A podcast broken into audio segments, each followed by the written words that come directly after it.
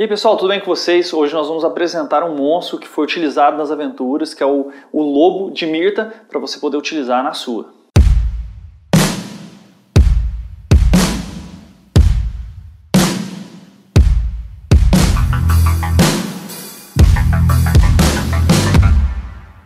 Bom, o lobo de Mirta ele parece com um lobo atroz, porque ele é de Mirta.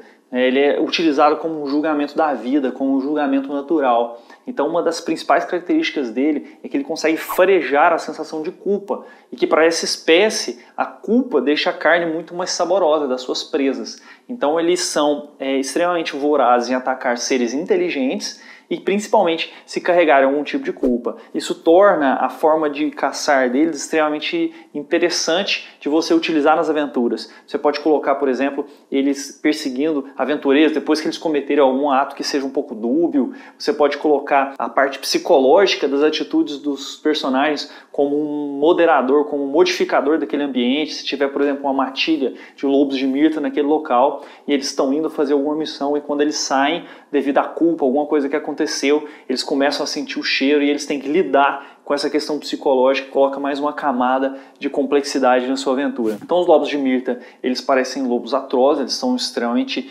fortes, musculosos, e eles são utilizados inclusive em julgamento por conta dessa questão da culpa. Se a pessoa sente uma culpa muito forte, ele é atraído e aí ele pode funcionar como um julgamento de acabar devorando aquela pessoa, um julgamento natural, um julgamento dos deuses. Isso pode ser utilizado na sua aventura também em algumas cidades. Então, determinada coisa acontece e aí você coloca um dos personagens para ser julgado pela natureza, se for uma lei bárbara ou se for um local, um local que tem esse tipo de costume, e aí ele pode ser julgado por um lobo de mirta que sente sente a culpa daquele personagem ou não. Uma das coisas interessantes que é a forma desses lobos caçarem, na maioria das vezes é realmente em matilha, e eles têm as presas é, dianteiras extremamente poderosas.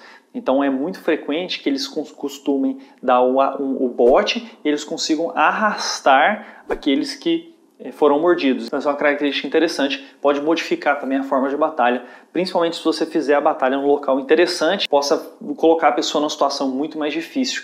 Ele pode morder e jogar ela num local que seja muito pior, por exemplo, ou dentro de um lamaçal, ou dentro de um pântano, isso prejudicar os movimentos, causar afogamento, outras coisas do tipo. Bom, então é isso. Aproveitem o Lobo de Mirta, você baixa, eh, você clica aí no link aí embaixo que vai ter a descrição dele, a foto, o desenho feito pelo nosso querido Gustavos. E é isso aí, só usar nas suas campanhas. Grande abraço. Olá, é o Joe aqui outra vez. Bem, como pode perceber, esse pessoal do Tabão Damage não sabe muito o que fala. Eles falaram o tempo todo como se o lobo fosse deles. Mas o lobo é de Mirta, tá no nome. Olha lá, lobo de Mirta. Bem, tá vendo esse esverdeado no focinho? Significa que ele foi abençoado por Mirta. É o poder de Mirta correndo por seu corpo.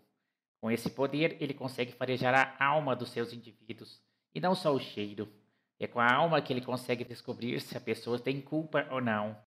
Então, é muito perigoso se sua alma estiver carregada de culpa. Outra coisa que ele esqueceu de falar é o sopro ácido dele.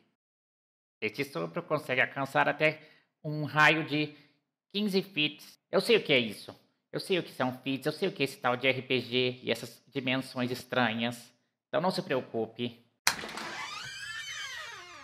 Mas que bosta é essa? Quem diabos é você? Sai daí, cara! Toma! Ah! Ah, é você de novo, editor.